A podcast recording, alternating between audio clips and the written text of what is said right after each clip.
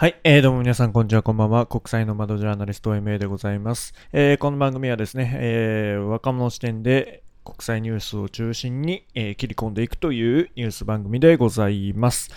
はい、えー、今回はですね、えー、日米首脳会談、クワッド首脳会合について、えー、取り上げたいなと思います。えー、2022年5月ですけども、おまあ、そこで、えーまあ、東京で、えー、日米の首脳会談とクワッドの首脳会合が行われたということで、えー、この中でずっと、まあ、オンラインの外交が中心でしたけども、えー、いよいよ日米顔つき合わせて、えーまあ、対面で外交することになり、えー、クワッドの首脳会合もそうですね、オンラインではなくて、えー、対面で行うことになったという非常に重要なニュースを迎えました。ここについて、えー、ちょっと深く深掘りしていこうかなと思います。はい。で、えまあ、今回の記事はですね、日米首脳会談、クワッド首脳会合、成果と課題という、えー、持論公論の NHK 解説委員室のですね、えー、記事を見ながら喋っていこうかなと思います。で、えーと、まずですね、このあの日米首脳会談、えー、それからクワッド首脳会合という順番で、えー、まあ、あことが起こっていったわけですけども、その直前にですね、米韓、えー、アメリカと韓国の、まあ、首脳会談がやっているわけですよ。で、えー、まあ、これに関して、えー、まあ、韓国紙なんかは、あの、日本より先にアメリカの大統領が韓国に会いに来たというような、えー、まあ、コメントとか、まあ、そういう論調で、えー、記事を書いているところもありますけども、まあ、これは、あの、なんていうか、バイデン外交の、おまあ、狙いといいますかね、えーまず、まあ、日本より韓国に先に行ってあげることで、えーまあ、この韓国の、まあ、自尊心を、まあ、高めることと、まあ、期待してるよっていう意味合いを、まあ、メッセージを出すわけですよね。うん、で、えーまあ、それを、まあ、韓国国民に伝えると、まあ、態度で示すっていうようなことをやってました。で、えーまあ、日本はその順番関係なく重要なあ、まあ、ポジションにいるわけです。ですよね。なんでかというと、まあ、日米首脳会談やった後にクワッドの首脳会合で、を、えー、東京でやると。まあ、この時点で、両、あの、米韓だけよりも、えー、日米、それからクワッドっていう、えー、まあ、この日本の役割の方が大きいので、まあ、後ろに構えてどっしりしてられるっていう面があります。うんまあ、そういったあ面があって、まあ、日米、えー、日韓ですね、日韓両方に、まあ、いい顔をした、えー、バイデン政権でございました。で、まあ、もちろんね、あの日韓の関係改善を促したいところなんでしょう。はい。で、えっ、ー、と、まあそうですね、まあいろいろと、まあ喋ることはあると思うんですけども、まあ韓国との、まあ、首脳会談では、その北朝鮮による行動、挑発行動を、まあ、強く警戒して、えー、まあアメリカが核の傘を含めて同盟国を防衛するという拡大抑止の責任を果たすことを再確認したと。えー、まあこれは、あ非常に出だしは、まあユン政権ですけども、好調なんじゃないのかなと思います。まあ今までムンジェイン政権権が、えー、まあ、軍事はアメリカ、経済は中国というように、なんていうのかな、うん、中立、こう均等に外交いい顔をしてたので、ちょっとこの米韓関係というのが怪しくなった時もありましたけども、まあえーまあ、ユン政権、えー、しっかりと米国と連携していき、今北朝鮮と対峙するという姿勢なので、まあ、米国のスタンスに合っているということで足並みが揃うんじゃないのかなと思います。はい、で、えーまあ、日韓関係もね、えーまあ、あ比較的、まあ、保守党ではありますし、えー、関係の改善の兆しも出ているということで、えー少なくとも、まあ、難しい課題はいろいろありますありますけども、期待できるんじゃないのかなと思います。はい。で、えー、それから、まあ、バイデンさん、日本に来て、えー、日米首脳会談がありました。まあ、ここは、うん、まあ、想定されていたこととか、まあ、これまでの路線の継承ということで、まあ、目立って、えー、えー、っていうような驚きがあったわけではないんですけども、まあそうですね、地域をめぐる安全保障が、まあ、主なテーマになりましたね。ミサイルをどんどんどんどん撃ってる北朝鮮、それから、まあ、ロシアですね、ウクライナ情勢が悪化する中、あまあ、その、なんでしょうね、ロシアが力による現状変更を行った、まあ、試みたということを、えーアジアでも、まあ、中国を念頭にですけども、同じようなことをさせてはいけないというようなことで、えー、一致したと、まあ、それを再確認したわけでして、で、まあ、アメリカの大統領が来るということは、まあ、拉致問題の解決ですよね。で、それに向けて、えー、支援を要請したと。で、えー、まあ、日韓関係については、まあ、国と国の約束は、まあ、えー、守らなければならないということで、で、えー、まあ、この子はね、まあ、日か、まあ、岸田さん慰安婦合意の、まあ、当事者でもありますけども、あまあ、この日米韓の協力が今大切だということで、うんまあ、仲良くやってくれといったような感じだったんじゃないでしょうかね。うん、で、えー、まあ、こうしたね、えー、まあ、現状を、まあ、意見交換して、で、えー、これまでのスタンスに変わりないことを再確認したということであります。で、えー、まあ、もともとそのウクライナ事変というか、あの、侵攻が起こる前のメインイッシュが中国だったわけですよ。うん、で、えー、もちろんその中国についてもいろいろな意見を交わしております。はい。で、えー、と、まあそうですね、中国は日米にとっての最重要の戦略課題と、えー、岸田政権も位置づけているわけで、で、えー、アメリカ側も、もちろんバイデン政権もそういったことを念頭に掲げております。で、えーまあ、対中国の考え方について、まあ、日本側、あ岸田総理は、まあ、5つのポイントを示したと言われております。で、えーまあ、その5つっていうのが、えー、1つ目、アメリカのコミット、それから2つ目が台湾、それから3つ目が経済と経済安全保障、それから4つ目が、えー、香港、新疆ウイグル自治区への、まあ、人権問題ですね。それから5つ目、太平洋の、えー、島諸国への影響力拡大、中国の影響力拡大ですね。そういったところのトピックに、えー、まあ、話題を振って、まあ、意見を、まあ、表明したと。こういう、まあ、データというか、あ報道が出ております。はい。で、えー、まあ、そうですね、あのーやっぱり、えーま、日本人としてもそうですけども、この会談でキーとなるのは台湾問題ですね。で、えー、これ、菅政権の時に、えーま、日米首脳の共同声明の時に台湾海峡が入ったということで、非常にあのメディアも大きく騒ぎ立てましたけども、え、この流れを岸田政権は、え、きっちりと、ま、継承しておいて、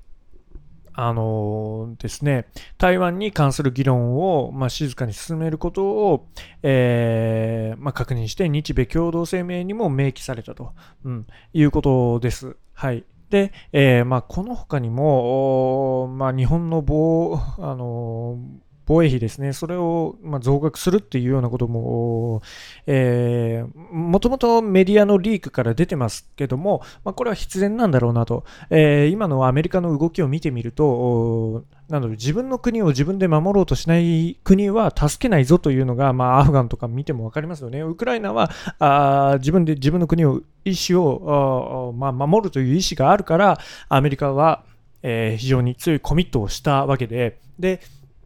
まできれば、あの、アメリカはあいらないところで血を流したくないし、お金も出したくないわけですよ。だから、最低限の、まあ、自衛の意思っていうのを持とうねっていう意味での、まあ、防衛費の増額かなと思うわけであります。で、えー、さらに気になるのが、日米、えーまあ、共同記者会見の時に、えー、台湾防衛のための軍事的関与の用意はあるかということを、ま、記者が質問したんですよ。そしたらバイデン大統領がイエスと言って、で、えー、まあ、それが我々の責務だと。うん、で、えー、まあ、要するに、あの何か台湾に有事が起こった際にアメリカ軍、アメリカは軍を派兵するというようなことを言ってしまったわけですね。で、これっていうのは、あのまあ、このラジオを聴いてる方はもう知ってると思いますけども、そのアメリカっていうのは台湾に対してずっと曖昧戦略っていうものをしてきたわけですよ。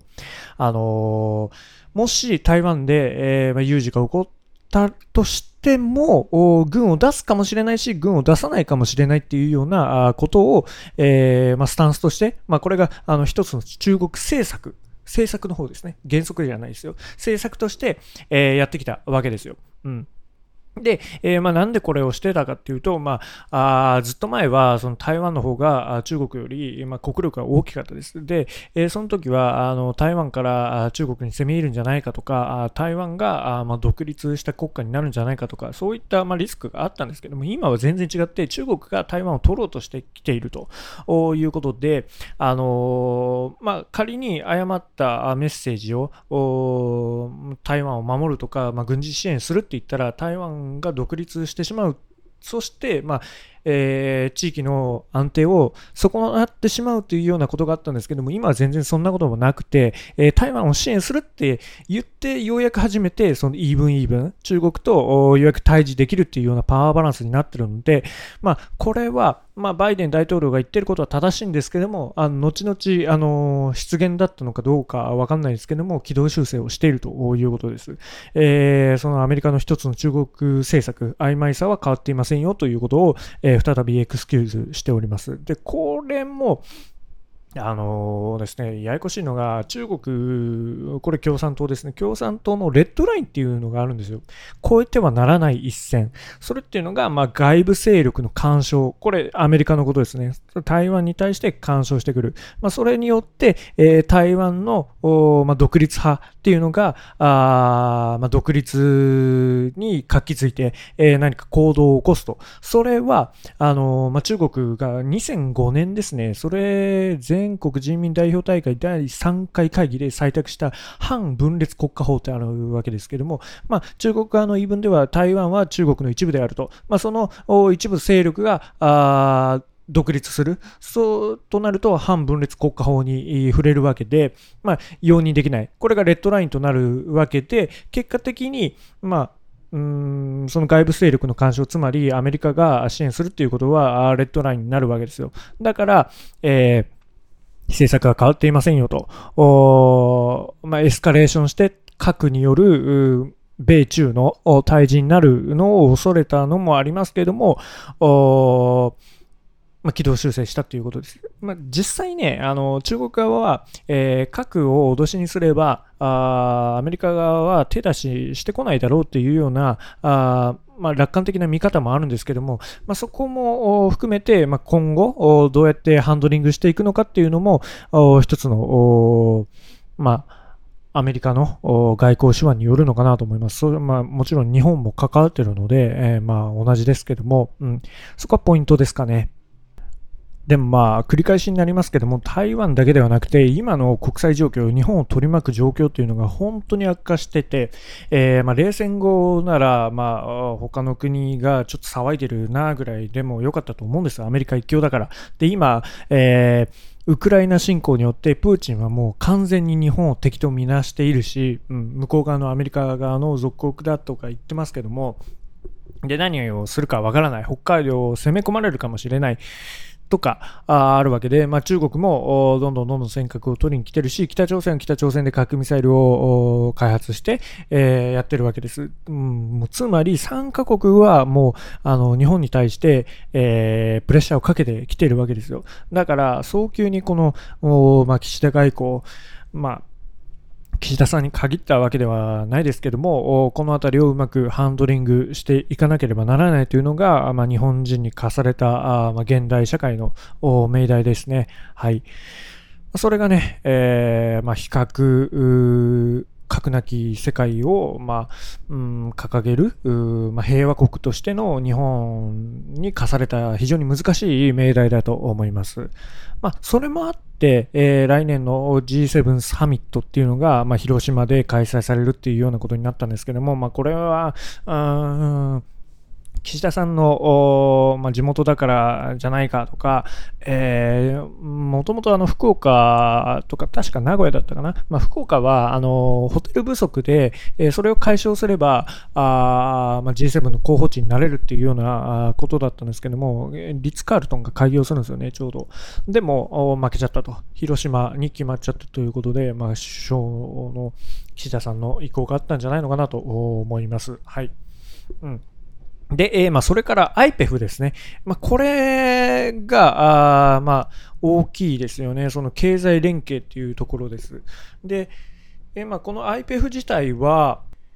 え去年のあ秋ぐらいから、まあ、アメリカ主導の新たな経済連携として、えー、まあ、あったわけですけども、まあ、中身はあ、まあ、貿易、デジタル経済、えー、それからサプライチェーン、クリーンエネルギー、脱炭素インフラ、あ税制、汚職対策っていう、まあ、今時の価値観の、まあ、この枠組みですよ。まあ、こうしたものを、えーまあ、中国を念頭に、えー、なおかつ、まあ、立ち上げからは、まあ、13カ国入ってて、まあ、中国と経済的なあつながりが深い、東南アジアからも7カ国含まれたということで、まあ、あのこの経済的な覇権を、えー、アメリカが取っていこうというような、あの、意思が見て取れます。で、えー、ここでなんですけども、えー、TTP、TPP ですね。えー、TPP っていうのは、まず再確認なんですけども、まあ、この目玉は関税の撤廃率が高いということなんですよね。えー、95%なわけですよ。で、この、えー、関税撤廃率が高いことに、まあ、魅力があるということなんですけども、もともと米国が主導で、えー始めてきました。しかし、まあ、あまあ、米国第一主義を掲げるトランプ前政権が、まあ、17年に離脱したわけです。まあ、これは、アメリカの、まあ、真ん中あたりの中部の、まあ、都市を中心に、えーまあ、これで、生活が苦しくなるというような見方があって、えー、TPP が嫌だというような、あまあ、世論が根付いているわけですよ。で、まあ、アメリカ民主主義国ですから、あそのたち、その人たちの、まあ、支持を失ったら何もできないわけで、えー、まあ、そういった人たちのために、ためにというか、まあ、そういった事情を鑑みて TPP 離脱することになります。で、えー、まあ、その一方で、えー、まあ、米国なき世界で、えー、まあ、どんどんどんどん、影響力を失っていくわけですよね。まあ、一方で、えー、RCEP っていうのもあって、まあ、これは中国が主導している。で、なおかつ、国が、まあ、15カ国かあって、まあ、GDP の世界の約30%を、まあ、TPP を上回る、えーまあ、経済連携協定があるわけですけども、まあ、これはね、えー、そこまで TPP ほど、関税撤廃率は高くありません。91%なんです。えー、まあ、この TPP ほど、なんていうんですかね、まあ、国有企業の優遇規制、それから環境、労働といったあ規定っていうのが、えーまあ、盛り込まれてないわけです。まあ、なんでかっていうと、まあ、こういうね、え国有企業があ、まあ、インフラなど重要企業を担う国があるんですよ。まあ、それは中国だったりとか新興国なんですけども、まあ、そこをいじられると、経済政策の足かせになるため、えまあ、盛り込まれてないというような、えー、側面があるわけです。で、えー、まあ、そんな中、ひねり出したのが IPEF なんですよ。で、えー、まあ、IPEF には、まあ、13カ国入っておりまして、まあ、3カ国の顔ぶれを見ると TPP や RCEP をしのぐ広がりを持つということなんです。で、まあ、うん、これはいろんなまあ見方がありますね。韓国はまあムン・ジェイン政権時代に TPP 加入申請の準備してたわけですけども、まあ、ユン政権になって仕切り直しになって、えー、IPEF 参加を優先したりとか、あまあ、あの TPP にまあ復帰するためのその土台になってるんじゃないのかとか、ああいう、えー、ことも、まあ一部ではあ言われております。はい。で、えー、まあそうですね。無難な見方というか、まあ、一番当たり障りのない見方をすれば、まあ、TPP とか RCEP とは、まあ、手法、手段が異なりますが、IPEF は米国なりの、まあ、アジア太平洋地域への経済的なコミットだと。まあ、どうあるべきか示す意味があるということで、えー、まあ、どっちがいいか、TPP か IPEF か、どっちが優先かという問題でなく、まずはアメリカのアジア太平洋地域への関与を歓迎するべきではないのかというような、まあ、見方もあります。はい。ね、えー、まあそうですね、まあアメリカにとって成果と言えるのは、この IPEF に、まあ、インドも加わって、ったということもあるんで、まあ、そういったこともね、含めて、えー、今後見ていかなければならないかなと思います。はい。で、長くなりましたんですけども、最後にクワッドですね。えー日米首脳会談あった後に、クアッドの会合がありました。で、ここなんですけども、非常に今回ね、いろいろ言われておりました。あまあ、直前に、えー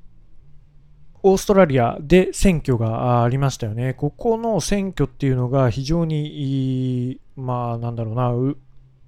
裏切り的な感じではあったんですけども、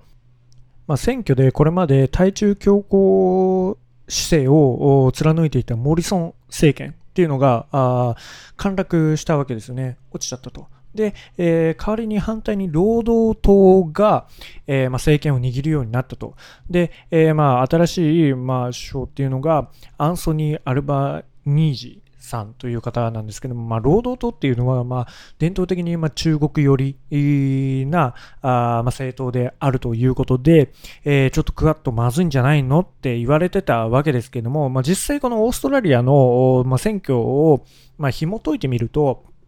選挙の争点になったのは、その外交、まあ、中国政策をどうするかじゃなくて、えー、まあ、コロナだとか、あまあ、市民の生活だとか、まあ、これあの他の国でもそうなんですけども、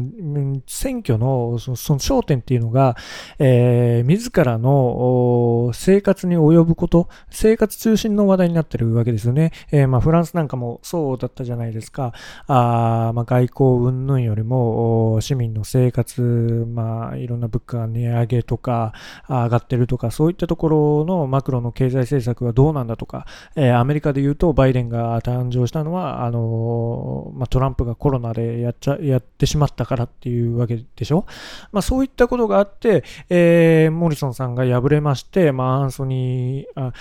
えー、政権があ誕生したわけですけども、えーまあ、結果としてね、まあ、対中国に、えーまあ、妥協しないっていうのは、あ一定もう決まってると思います。なんでかというと、まあ、継承性が大切なんで、そのモリソン政権が今まで、えー、まあ、対外に、え、オーストラリアは、え、中国に対して屈服しないというような姿勢を保ってきて培ったものっていうのがあるじゃないですか。まあ、それがクワッド、え、日本だったりアメリカとのこの、え価値観を共にする上での連携だったりとか、えまあ、国内の支持っていうのもあるじゃないですか。で、それを変えちゃうと、あの民意を代表しないことになるし、もう市民の中ではその対中感情っていうのは悪化してるので、えー、ここで融和的な政策に出ちゃうと、あれ、この労働党は弱腰じゃないかということで、まあ、結局民主主義なんで選挙に負けちゃうということになってしまうと。だから、あまあ、オーストラリアはオーストラリアらしく、らしくというか、あこのまま対中強硬策で、えー、強硬派といいますかね、その態度でいくんじゃないかと言われてます。で、もう一個、インドですね。インドがまたまた、あの、くせ者でして、あのー、ね、これちょっと長くなって申し訳ないんですけども、えーまあ、インドっていうのは伝統的に中立国なわけじゃないですか。ね、で、えー、特にこのクアッドで、もともと対中国を念頭に置いてたものなんですけども、えー、インドっていうのは中国に対して、えー、今2つの問題を抱えているわけですよね。えー、1つっていうのが領土問題。えー、まあちょっと前にもニュースありました。あの国境でね、えー、中国とインドの軍が衝突するとか、そういったことが今、火種となっております。そして二つ目が、あ経済的な依存ですね。えー、まあ、新型コロナの薬を中国、中国ではないインドで、えー、作ろうとしたわけですよ。自分自分の国で作ろうとしたら、その原材料が中国に依存している。つまり中国がないと何もできない状態になっているということになってるんですよ。で、それを、え脱却したいから、えー、海外からもっと支援が欲しい、投資してくれっていうのが、あ今のインドの状況なんですね。なんで、クワッドっていうのは、まあ、他の国っていうのは、この、えー、安全保障とか、まあ、経済もそうですけども、おまあ、アメリカとかオーストラリアもそうですね、中国と対峙していくっていうようなあ側面が強いんですけども、インドっていうのは、クワッドに何を重きを置いているかっていうと、あどっちかっていうと、その経済的な旨味なんですよね。で、えーまあ、この経済的な旨味があるから、クワッドにいる。ということが非常に大切で、で、まあ、そこを、まあ、日本も理解しておりまして、先日、えー、日本とインドの首脳会談ありました。そこで、えー、日本がインドに6兆円ですかね、えー、5兆円ほどを投資表明したっていうのも、それがあると思います。あの、経済的な利益を上げるから、頼むからこっち側にいてくれと。えー、いうことです。中国の方によるなと。えー、たださえロシアに近いわけじゃないですか。中距離っていうことで。ね、あの武器とかもそうなんですけども、なんとかして、えー、クワッドの結束のためにインドに経済的利益を与えて、えー、こっち側にとどまってもらおうというようなあ意図があるわけです。なんでね、まあ、インドが、まあ、これからですね、そんな、まあ、アメリカのように、えー、中国とかロシアに敵対するかって言われるとそうではないと思うんですけども、えー、サイレントなあ何も言わないけど、まあ、こちら側にいるっていうのが、まあ、何もしないけど強いみたいなあ感じになると思うんで、そうですね、えー、このままのスタンスで、えー、やっていけばいいんじゃないのかなと思います。はい。結構長くなりましたね。まあそんな感じです。えー、簡単にまあまとめるとですね、えー、まあ、米韓首脳会談ありまして、で、えー、日米首脳会談ですね、まあ、その米韓の内容を言って、えー、受けてっていうところで、まあ、日米首脳会談では安全保障が、まあ、メインテーマになりましたと。うん、で、えー、まあ、それから、あクワッドですね。クワッドは、あまあ、ロシアへの牽制、それから中国への対応っていうところなんですけども、おまあ、オーストラリアは大丈夫だよと。で、インドがやっぱり鍵だよっていう話です。本当に今日は、あの、長くなって申し訳ございません。えー、ご意見、ご感想等ございましたら、えー、メールアドレスの方に、ま、頂戴していただけると嬉しいと思います。それではまたお会いしましょう。ではまた。